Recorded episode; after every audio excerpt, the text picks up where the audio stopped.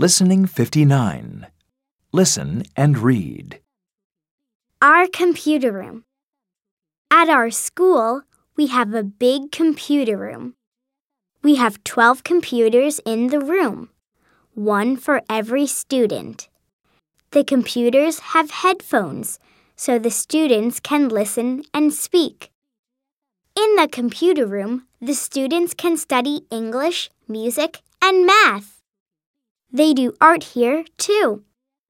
They can draw and color pictures with the computer. The computers also help the students to read and write. The children come to the computer room every Tuesday and Thursday.